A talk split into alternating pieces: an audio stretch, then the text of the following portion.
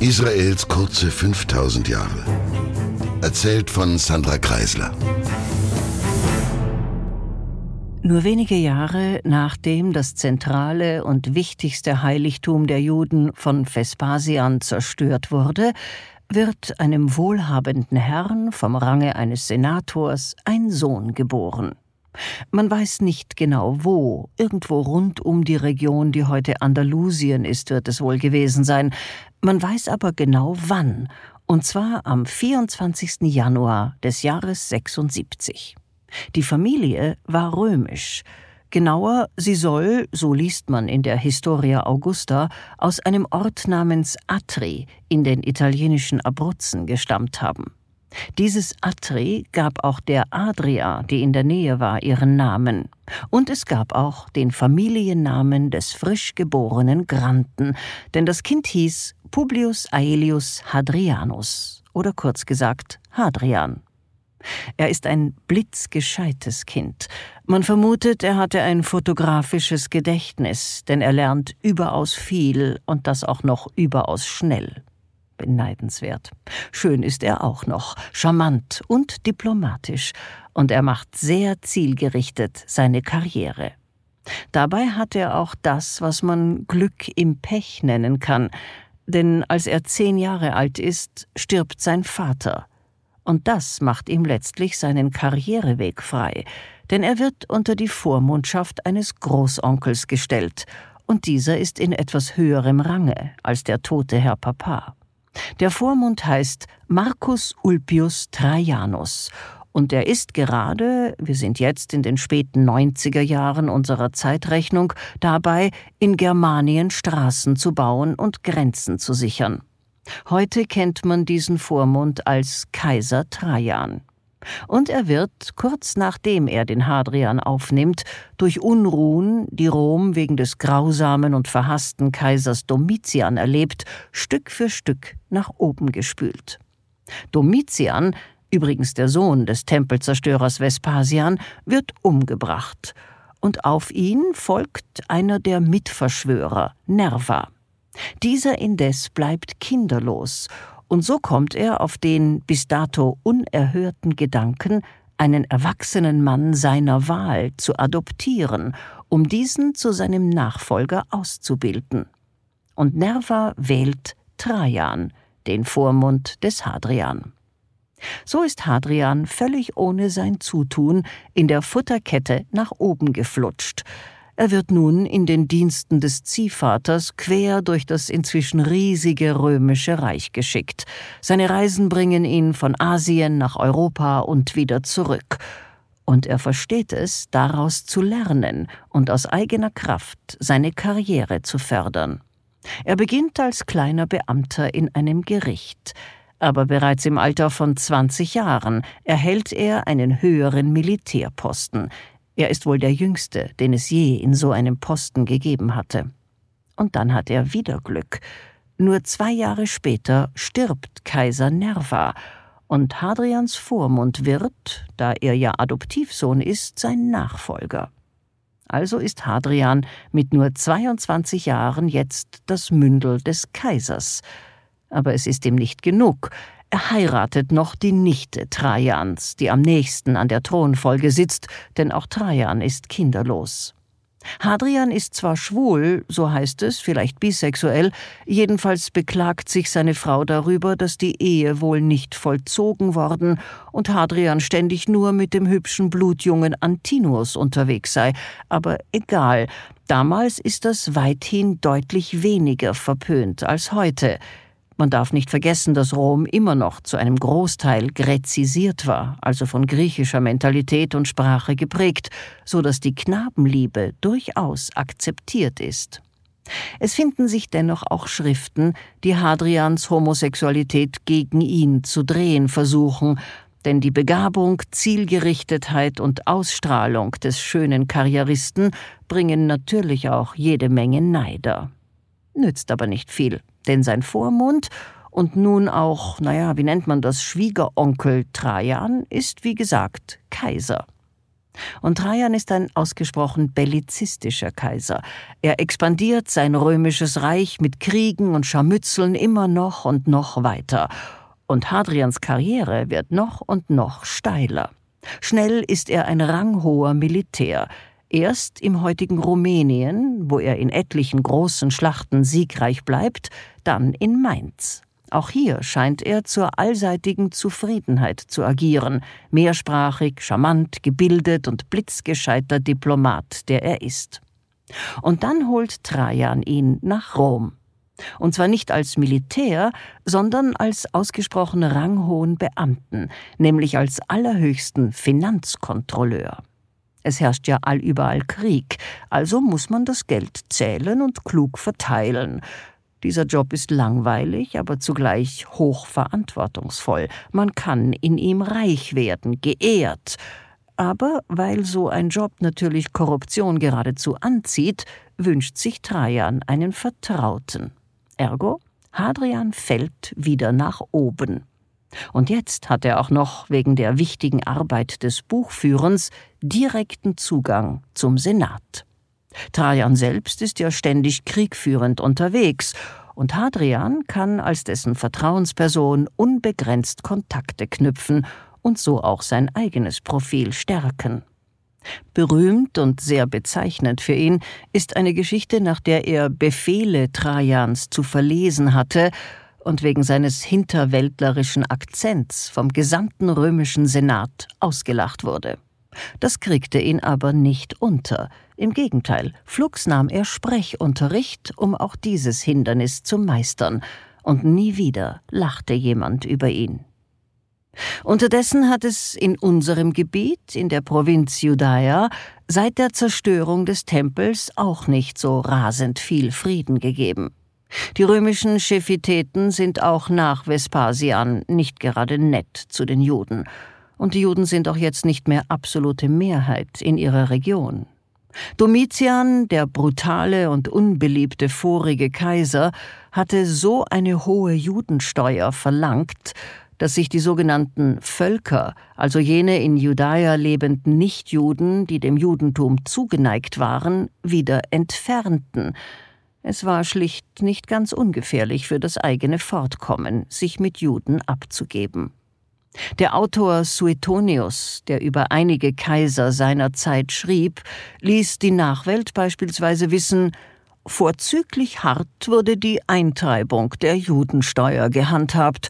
Man denunzierte beim Fiskus auch jene, welche ohne sich als Juden zu bekennen nach jüdischer Art lebten, als auch die, welche durch Verheimlichung ihrer Abstammung der Zahlung der ihrem Volke auferlegten Steuer zu entgehen suchten.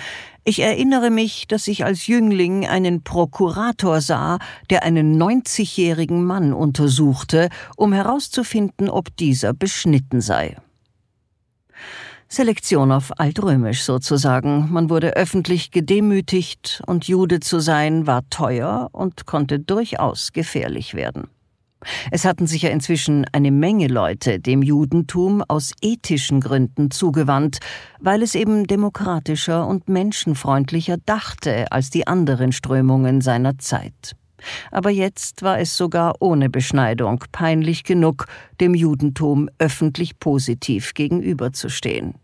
Und als die Judenchristen zu dieser Zeit entschieden, auf die Beschneidung zu verzichten, und zugleich die jüdischen Weisen in Jabne den alten Glauben viel strikter gegen die neuen messianischen Strömungen abgrenzten, kam es endgültig zu einem Schisma. Das Christentum wurde eigene Religion, und es zog alle an, die vorher zu den Judensympathisanten zählten, aber auch viele neue, die bisher kein Interesse gezeigt hatten. Sie durften ja anders als die Juden missionieren, und das tun die Christen auch extensiv, und sie haben in vielem ganz ähnlich menschenfreundliche Vorgaben, aber die peinlichen Judensteuern, die sind bei den Christen eben nicht abzudrücken. Und so beginnt der Aufstieg des Christentums.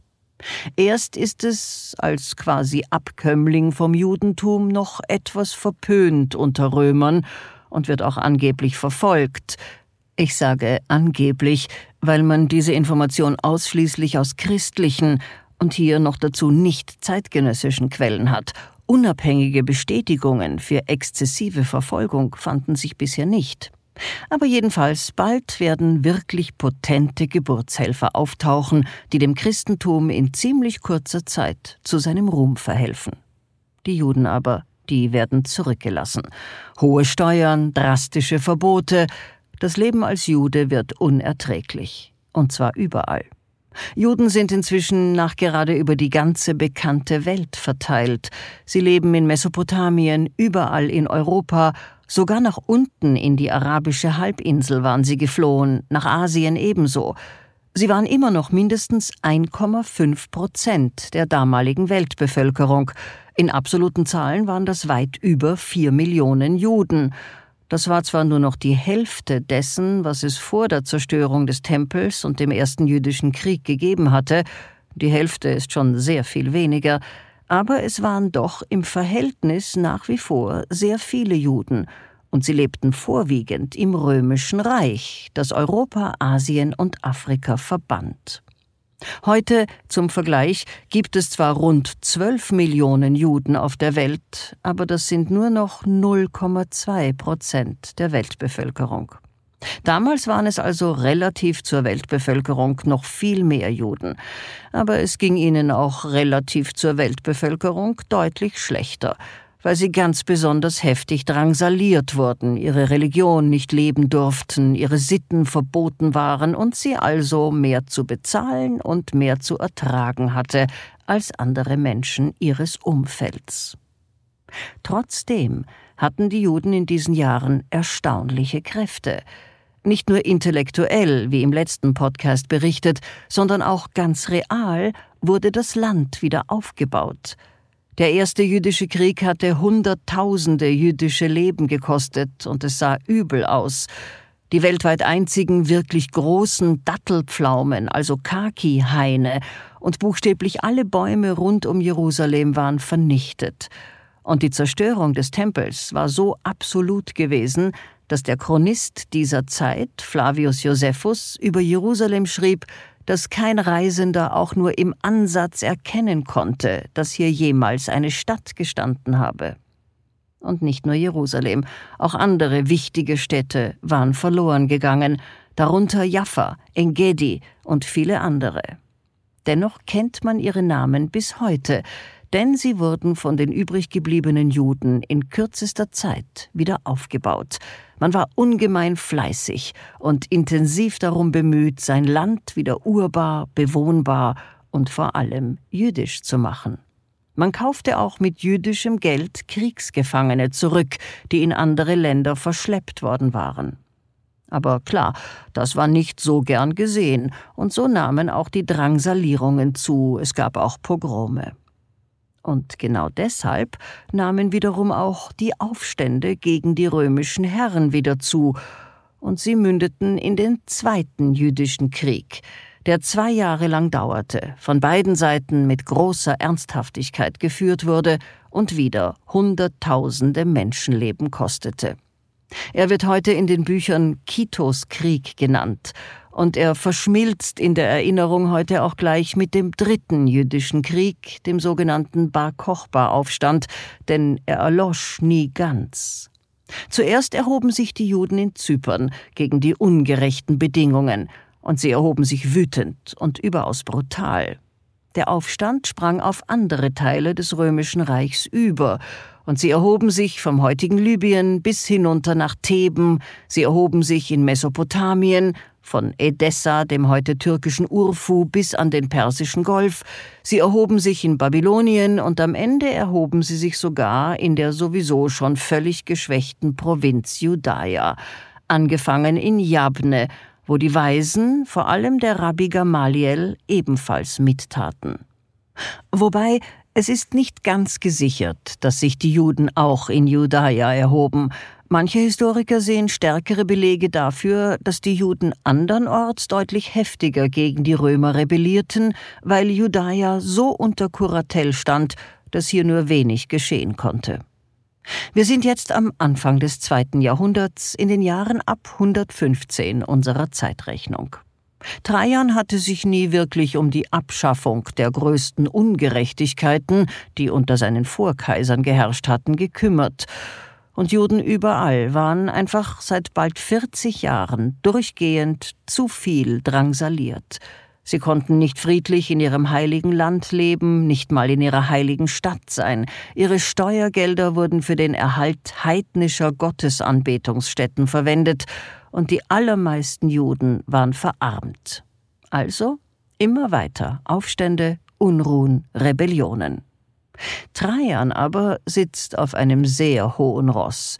Er kapiert nicht oder will nicht kapieren, dass es bei den judäischen Unruhen weniger um die römische Herrschaft an sich geht, als um die Art der römischen Herrschaft. Er will da Ruhe haben und holt sich also einen lieben Vertrauten, den Lucius Kitus. Der soll, so der wörtliche Befehl, die Juden entweder alle vertreiben oder alle vernichten.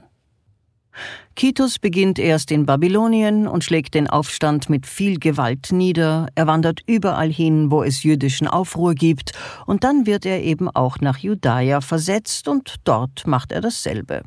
Es wird erzählt, dass sich die Juden in Massen auf dem Jerusalemer Tempelberg zusammengerottet hätten. Dann ging der Aufstand in Judaia auf Galiläa über, und wieder einmal werden durch Rom, dieses Mal eben in Gestalt des Kitos, etliche Städte Israels dem Erdboden gleichgemacht. Kitos selbst empfiehlt sich dadurch natürlich erst so richtig für eine Karriere, und so wird er erst zum Konsul und dann zum Gouverneur von Judaia ernannt. Er hat so dermaßen gewütet, dass auch andernorts kleinere Aufstände wieder in sich zusammenfallen. Das ist Kitos Krieg. Die Annalen der Juden haben ihn nicht vergessen. Denn durch die weit verzweigten Zerstörungen endet noch mehr, nämlich auch die Jabne-Periode. Auch die Weisen werden verfolgt und müssen fliehen. Sie schließen sich in weiten Teilen auch den Aufständischen an. Viele werden ermordet. Und die nachfolgende Waisengeneration hat nun kaum noch alte Lehrer und setzt sich demgemäß auch deutlich ab von der Jabne-Zeit. Zwei Jahre nach Beginn dieses Krieges stirbt Trajan. Und wer wird der nächste Kaiser? Hadrian, sein Schwiegerneffe und Mündel hat sich, doppelt genäht hält besser, ganz kurz vor Trajans Tod auch noch von ihm adoptieren lassen. Er könnte allerdings, auch das wird gesagt, die Adoption auch gefälscht haben. Sogar Trajans Tod selbst wird als nicht natürlich angezweifelt. Es gab schon damals jede Menge Gerüchte. Bewiesen ist davon nichts. Es gibt übrigens auch Historiker, die meinen, dass die Knabenliebe eigentlich über den Trajan auf Hadrian herabkam. Trajan und Hadrian hätten miteinander eine Liebesaffäre gehabt. All das wird behauptet und nichts Genaues weiß man nicht.